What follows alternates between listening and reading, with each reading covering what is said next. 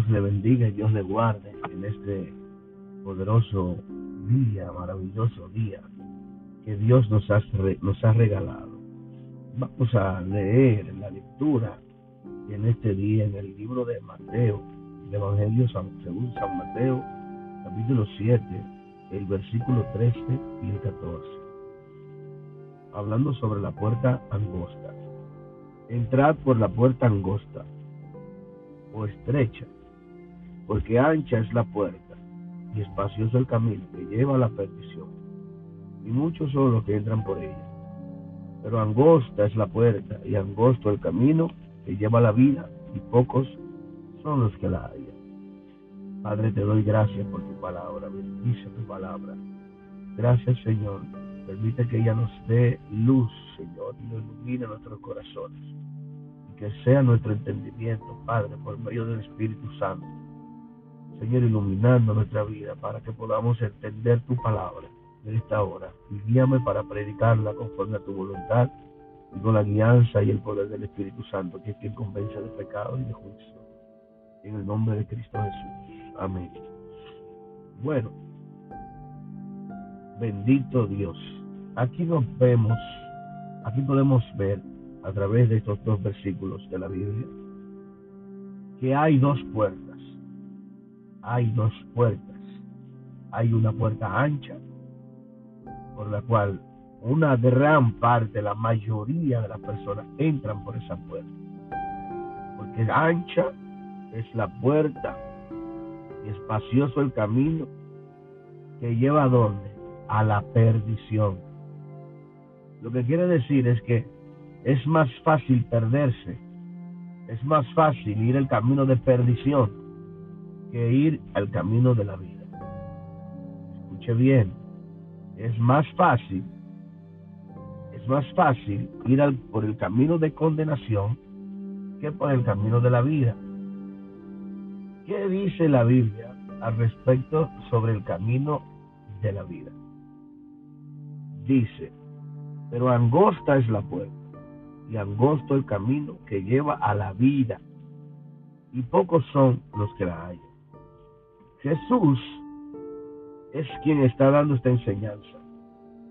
Jesús está diciendo que hay una vida después de esta vida y que hay una condenación después de esta vida. Ahora mismo todos estamos en iguales en igualdad de condiciones. Todos estamos vivos con una vida que es perecedera, que es parcial, que hoy la tenemos y puede que en cualquier momento, si nosotros saber cuál momento, no la tengamos. Esta vida no tiene garantías, no tiene seguridad. No hay nada que nos pueda garantizar a nosotros una X cantidad de tiempo sobre esta tierra. No hay nada que nos pueda garantizar que no vamos a morir hoy, que no vamos a morir mañana. Miles de personas, millones de personas que hoy están muertas, no tenían ni la menor idea de que su día iba a llegar cuando el día cuando llegó su día.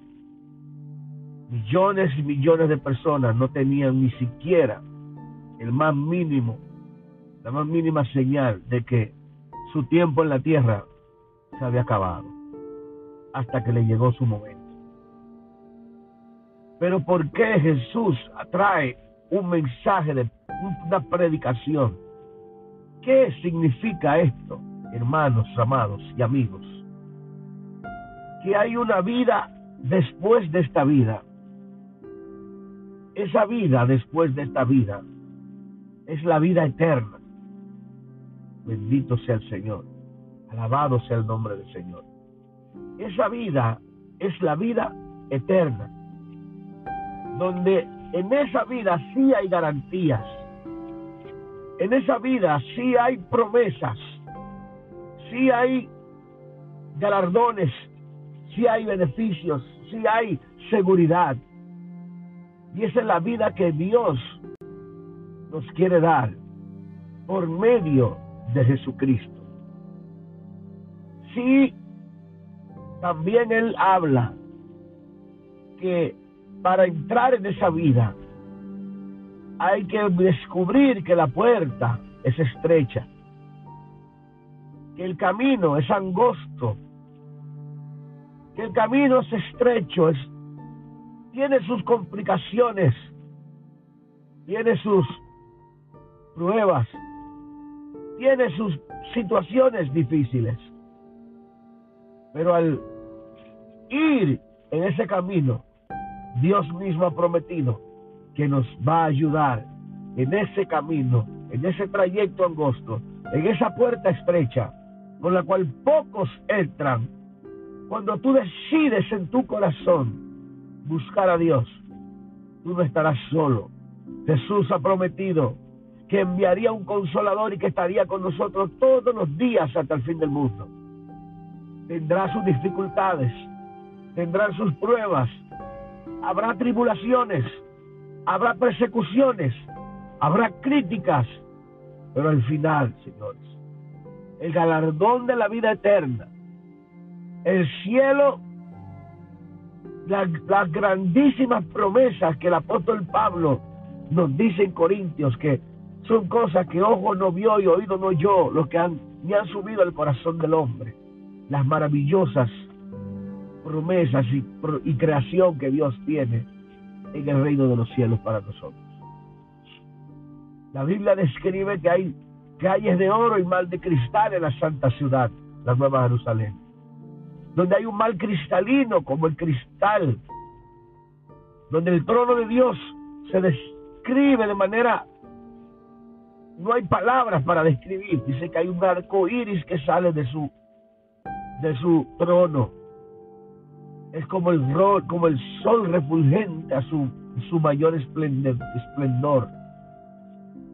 La belleza del paraíso que Dios nos promete, de un lugar de vida sin muerte, sin enfermedades, sin problemas, sin situaciones, sin tribulaciones, sin pleitos, sin chismes, sin contienda, sin problemas, sin necesidades de trabajo, de, falta de algún bien, sin, sin preocupación de que vamos a enfermar, de que vamos a morir, de que vamos a, a padecer por un accidente, de que vamos a tener una situación mala, de que vamos a tener un gobierno malo, corrupto, injusto. Nada de eso va a ser en el cielo, donde el mismo Señor será el Dios nuestro y será nuestro todo en ese lugar, donde toda lágrima será enjugada porque no habrá lloro, no habrá llanto, no habrá muerte, no habrá angustia, no habrá dolor, no habrá enfermedades, no habrá nada malo, no habrá nadie que muera, no habrá enfermos de cáncer, ni de sida, ni de tumores, ni ningún tipo de dolor, no hay médicos, no hay hospitales, no hay clínicas, no hay que preocuparse por la comida, por el vestido, por las cosas que necesitamos en la vida, porque ya tendremos todo en abundancia. Pero ¿qué te pide Dios?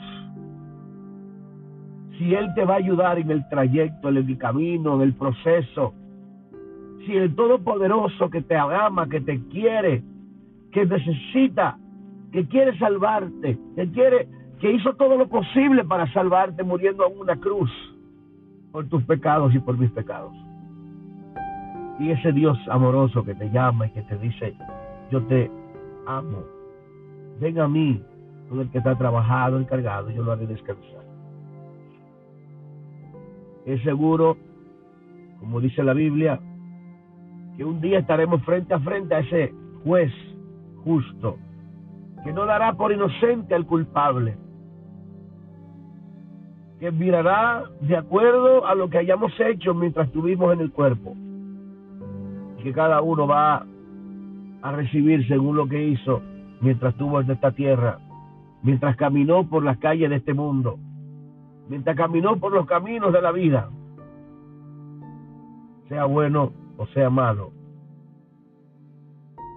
Y por eso en el libro de Juan, capítulo 5, versículo 28, no os asombréis de esto, porque llegará la hora cuando todos los que están en los sepulcros oirán la voz de Dios. Y los que hicieron lo bueno saldrán a resurrección de vida, pero los que hicieron lo malo, resurrección de condenación. Amado hermano, amigo que me escucha, yo sé que el camino del Evangelio no es fácil. Yo tengo 25 años caminando en este camino. Hace mucho tiempo ya, pero he pasado por muchas situaciones difíciles, amargas, tristes, pero Dios ha estado conmigo. Dios no nos ha dejado. Dios no se ha apartado. Su misericordia no se ha apartado. Su justicia ha estado ahí. Dios ha estado con nosotros fortaleciéndonos en medio de nuestras pruebas y necesidades. Su mano, su gracia, su favor ha sido nuestro mayor apoyo y beneficio y bendición. No estoy, no me puedo quejar porque estoy agradecido de todo lo que Dios ha hecho en mi vida. Dios me ha dado una vida nueva, me ha dado una oportunidad de vivir, de conocerle, de servirle, de ser alguien útil para las demás personas, ayudarles, guiarles, mostrarles el camino, no solamente para ser salvos, sino también para ser un instrumento, para que ustedes escuchen de mí, como lo están haciendo ahora, y como me esfuerzo para hacerlo, para que ustedes vengan al Señor para que conozcan a Cristo, para que de la misma manera que yo recibí al Señor, ustedes también lo reciban. Para que de la misma manera que yo me entregué y dejé todo atrás, ustedes también lo dejen. Dios es fiel. Él no te va a dejar, no te va a desamparar. Yo lo he visto en mi vida. Soy un testimonio de que Dios ha estado conmigo siempre. En muchas situaciones he estado. Y Él ha estado conmigo para, para ayudarme me he caído y me ha levantado el Señor. He sentido a veces derribado, pero Dios me ha levantado. Me he sentido sin fuerza, pero cuando le he sentido que no tengo fuerza, he clamado al Señor y Dios me ha dado la fuerza. He sentido momentos que ya no puedo seguir, pero le pido a Dios, a ir auxilio le pido al Señor. Señor, ayúdame con tus fuerzas, dame tus fuerzas y siento que es mejor estar en Él que Él. Y fuera de Él no hay vida, no hay esperanza, no hay paz, no hay gozo, no hay nada. Que el gozo que este mundo ofrece es un gozo perecedero, pasajero, temporal, y es una mentira. Porque lo que no permanece es mentira. Es algo momentáneo. Lo que tú puedes hacer en este mundo es abrir tus ojos y mirar que el mundo está perdido, que no hay felicidad, que no hay nada real en este mundo si Dios no está delante de ti.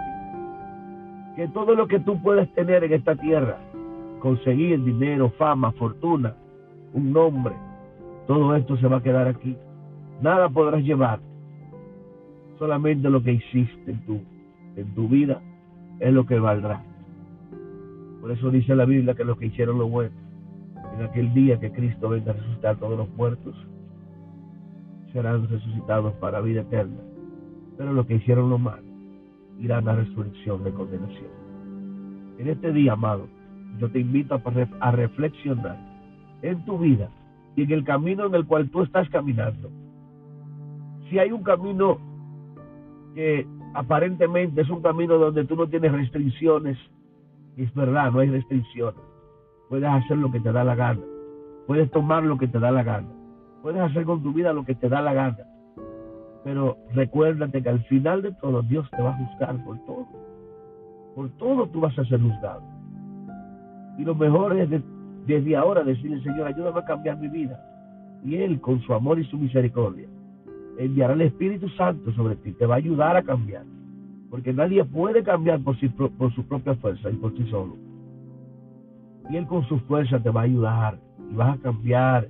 Y ese proceso de cambio, que no es de hoy para mañana, se irá dando, se irá dando y Dios va a ir perfeccionando, como dice Filipenses 1.6, que, que comenzó la buena obra la va a perfeccionar hasta el día de Cristo. Nosotros pasamos por tiempo de dificultades, pero Dios nos va perfeccionando. Así como vamos aprendiendo, vamos creciendo en la vida natural, así mismo vamos creciendo en la vida espiritual. Así que te invito a abrir tu corazón a Cristo en esta hora. Y yo no te estoy invitando porque soy mejor que tú. Te invito porque Cristo me perdonó a mí y quiere hacerlo contigo. Si tú quieres hacer esta oración de fe, de todo corazón, pídele al Señor que te perdone. Dile al Señor, perdóname de, pídame, perdóname de todos mis pecados. Límpiame de mi maldad, lávame con tu sangre preciosa y entra a mi corazón y cámbiame. Y sálvame, Señor, sálvame, rescátame de esta vida de perdición, rescátame de este camino de muerte, de este camino de perdición ancho y, fácil de muerte. Yo quiero ir al, al camino estrecho, donde solamente hay vida eterna, donde solo Jesús es el camino, la verdad y la vida, y que nadie va al Padre sino por Él. Así que si hiciste esta oración, te invito a que busques un lugar donde congregarte. Si no tienes un lugar, ponte en contacto con alguien que conozca del Señor y dile, yo quiero buscar a Dios, yo quiero buscar una iglesia donde me pueda congregar. y visita una iglesia cristiana donde se predica el Evangelio y ora constantemente, busca una Biblia y trata de tener una relación con Dios. Y sé que tu vida nunca más será la misma. Dios te bendiga, Dios te guarde. Espero que esto sea de bendición para tu vida. Y seguimos edificados sobre la roca. Sigue con tu podcast, compártelo con aquellos seres queridos para que también ellos reciban la bendición de Dios a través de la palabra. Y que podamos compartir y dar por gracia lo que por gracia hemos recibido. Dios te bendiga y Dios te guarde en este maravilloso día. Shalom.